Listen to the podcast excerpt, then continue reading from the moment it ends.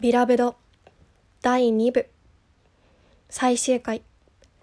437ページより。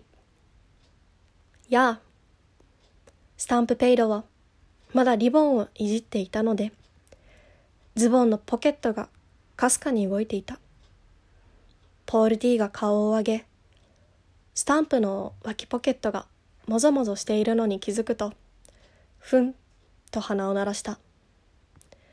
わしには字が読めないよ。また別の新聞を持ってきたって時間の無駄っていうもんだ。スタンプはリボンをポケットから出して階段に腰掛けた。いや、ここに持ってるのは新聞じゃない。彼は赤い布地を人差し指と親指に挟んで撫でた。他のものだ。ポール D が何も言わなかったので、二人の男は数秒間沈黙したまま座っていた。これは、わしには辛いことなんだが、スタンプが口を切った。それでも、せにゃならん。二つ、あんたに言うことがあるんだ。楽な方を先に言おう。ポール D はクスクス笑った。あんたに辛いことなら、わしが聞いたら死んじまうかのな。いや、いや、そんなことじゃない。あんたに許してもらおうと、あんたにあんたを探しにやってきたんだよ。謝りにね。謝るって何を？ポール D は上着のポケットの酒瓶に手を伸ばした。どの家でも選んでくれ。黒人が住んでるんだったらどの家でもいい。シンシナティ全市の中から選んでくれ。どんな家でも選んだら、その家は喜んであんたを泊まらせてくれる。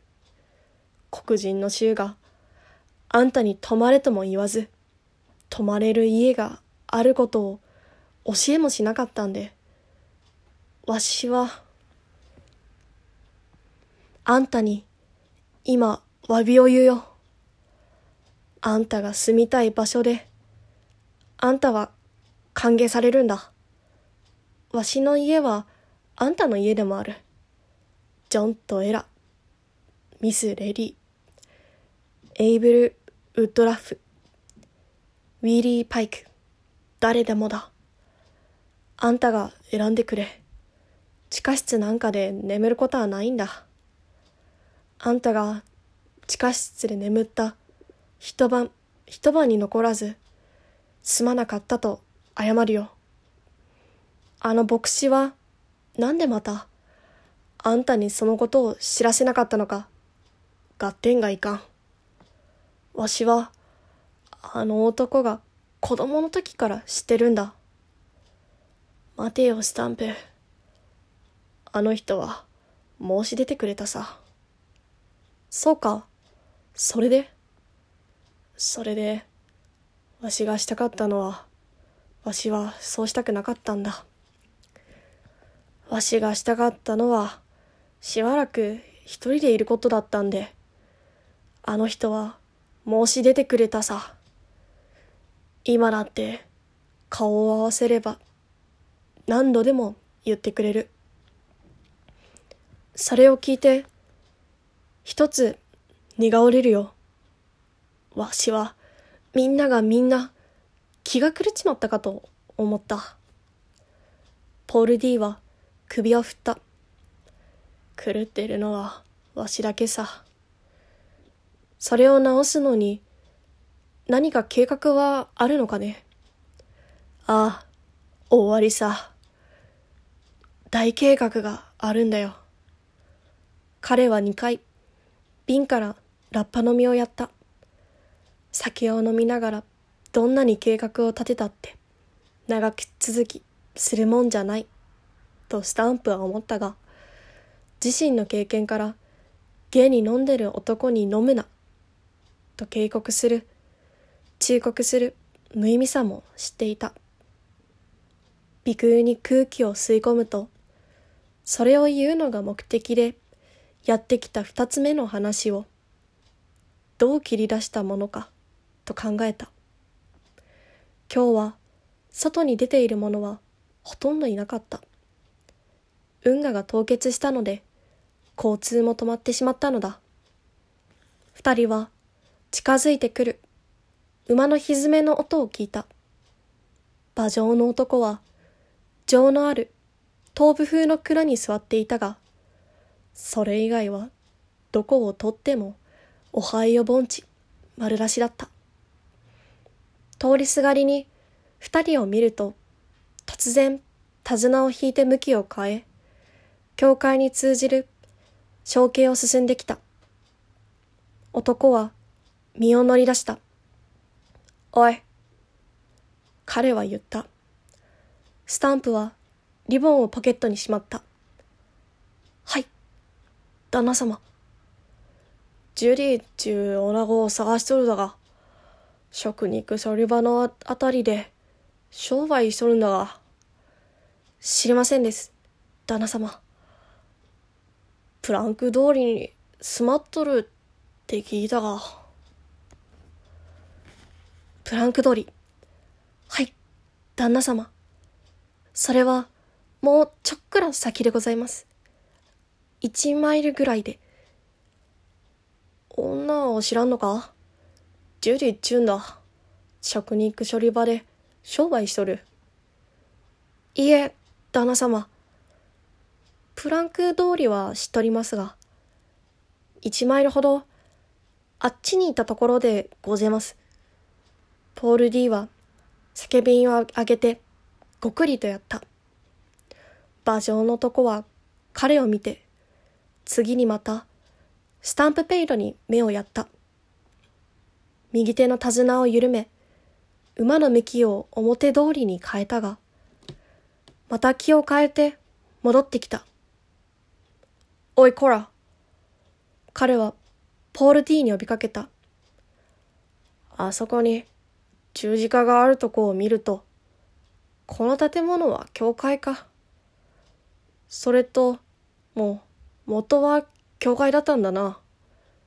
実はケイチュも払うべきだと、わしは思う。わかるかな？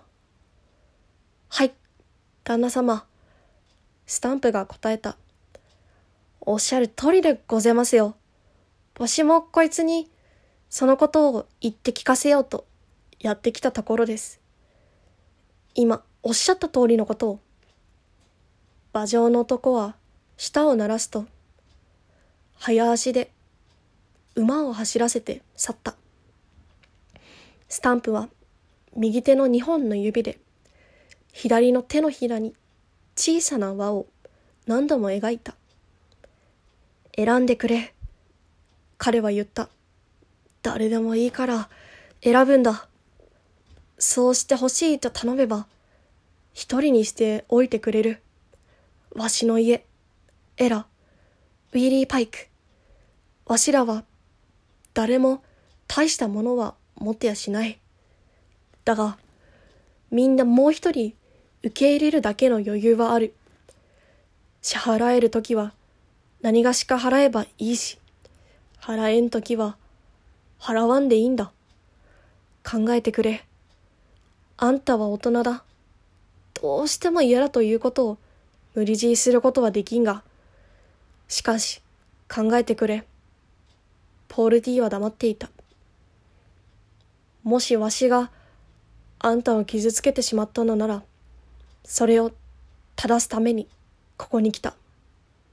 そんな必要ないさ。全然必要なしだ。子供を4人連れた女が通りの反対側を歩いていた。にっこり笑って手を振った。こんにちは。今急いでんの。じゃあ、祈祷会でね。ああ。スタンプは彼女の挨拶に答えた。スクリプチャー・ウッドラフだ。エイブルの姉なんだよ。ブラシと重視の工場で働いてる。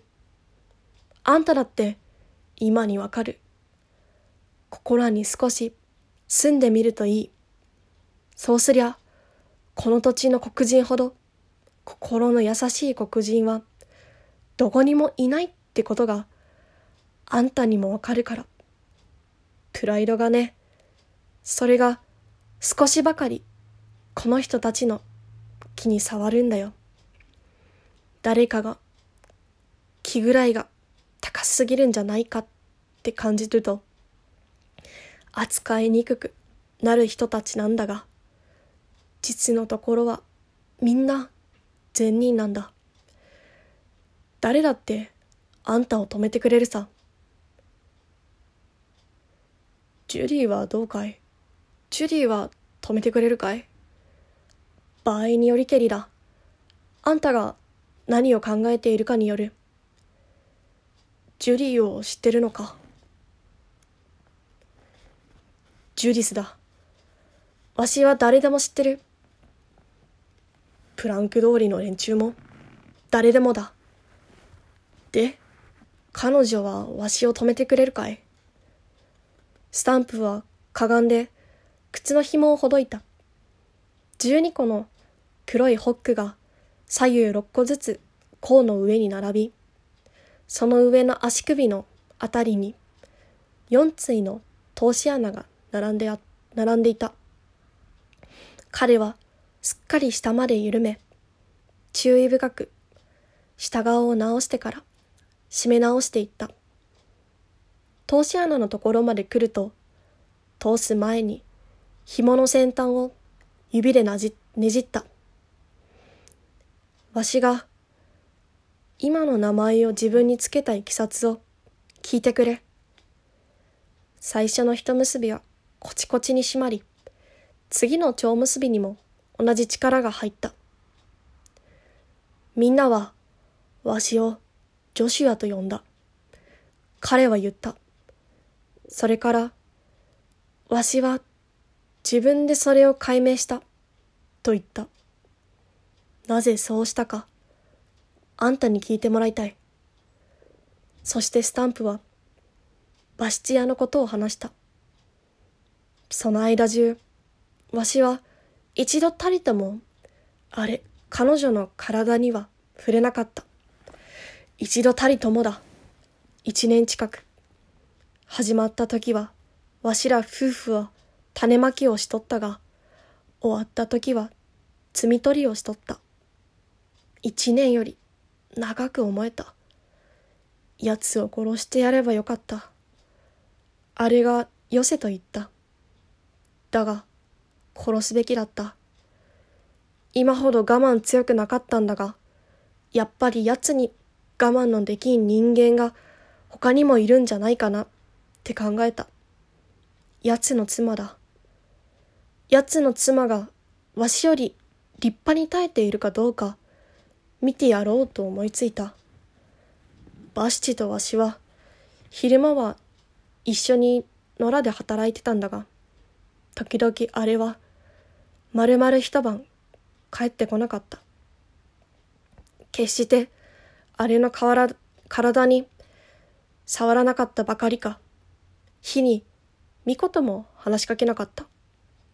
あの女、若主人の妻に会おうと思い、わしはお屋敷に近づくどんな機会も見逃さなかった。若主人はほんの小僧っ子だった。17、20だったかな。とうとう、奴の妻を見かけた。水の入ったコップを持って、裏庭の柵のそばに立っていた。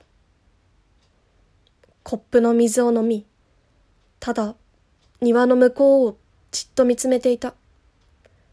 わしは近寄ってった。少し離れて立って帽子を取った。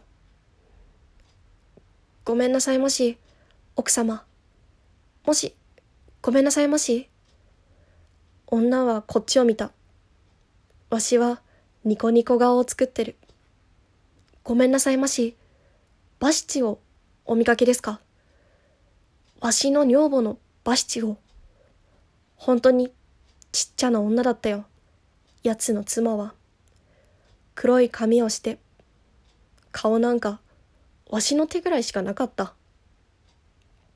奴の妻は言うんだ。なにバシチって。わしは言う。さようで、奥様。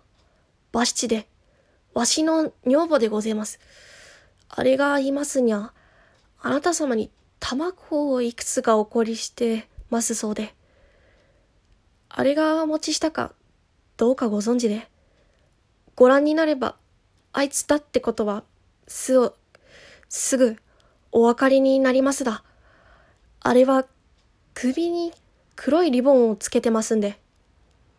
それを聞くと、頬がパーッとバラ色になったんで、この女は知ってるんだなってわかったんだ。奴はバシチに黒いリボンをくれてつけろと言った。それには亀オがついてた。あれは奴のところへ行くときは必ずそれをつけていった。わしは帽子をかぶった。あれをお見かけになりましたら、わしがようだとお伝えくださいまし。よろしくお願いします。どうぞよろしくお願いしますだ。奥様。わしは、奴の妻に物を言う間を与えず、退散した。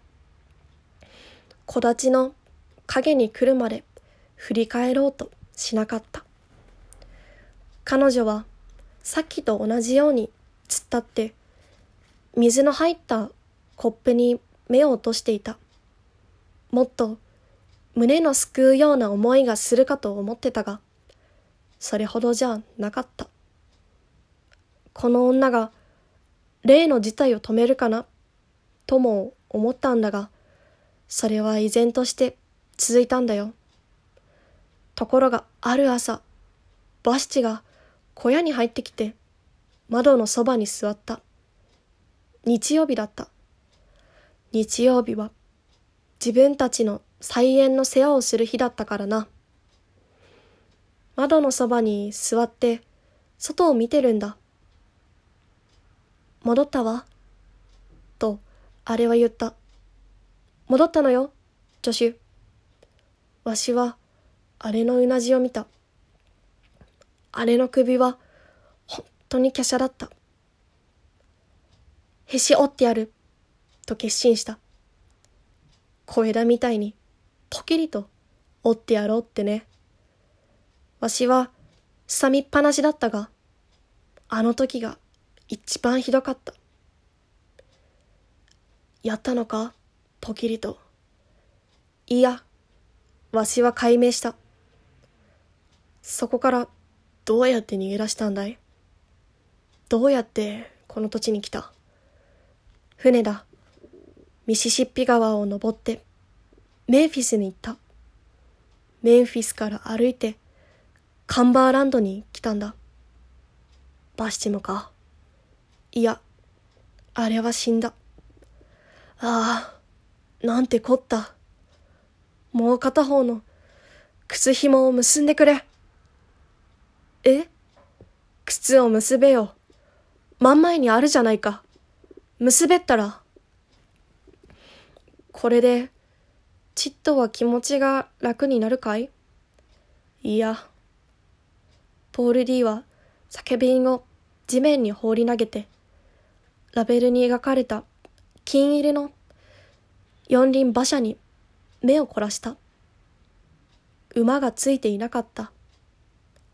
水色の布に覆われた金入りの馬車だけだった。二つ話じゃならんと私は言った。まだ一つしか話してない。もう一つの話しゃな、ならん。知りたくないね。何も知りたくないんだ。ジュリーがわしを止めてくれるか、くれないのか、それだけ知れば十分だ。わしは、あそこにいたんだ、ポール・ディ。どこにいたって。庭にいたんだ。彼女があれをやったとき、ジュディが、セテだ。なんてこった。事情は、あんたが考えてるようなもんじゃないんだ。わしがどう考えてるか知らんくせに。彼女は狂ってるんじゃない。あの子供たちを愛してる。子供たちが傷つけられる以上に、傷つける奴を、ひどい目に合わせてやろうとしたんだ。やめてくれ。それで、あの修羅場を見せつけたんだ。スタンプ、勘弁してくれ。わしは、あの女を、少女の頃知ったんだ。今のあんな女は、恐ろしい。わしは、少女の頃の、あの女を知ってんだ。あんたは、セテなど怖がっちゃいない。あんたの言うことは信じられん。セテが怖いんだ。自分が怖いんだ。それに、セテの家にいるあの娘が一番怖い。あの娘は何者だ？どこのもんか？知らん。ある日突然切り株の上にキノコが生え出たみたいに座ってた。そうか。どうも、124番地以外の人間で、あの娘を見たのは、あんたとわしだけのようだな。あの娘は、どこにも行かないんだ。あんたはどこで彼女を見たのかい?台所で眠ってた。中を覗いたんだよ。初めて見た瞬間から、あの娘のそばにはいたくなかった。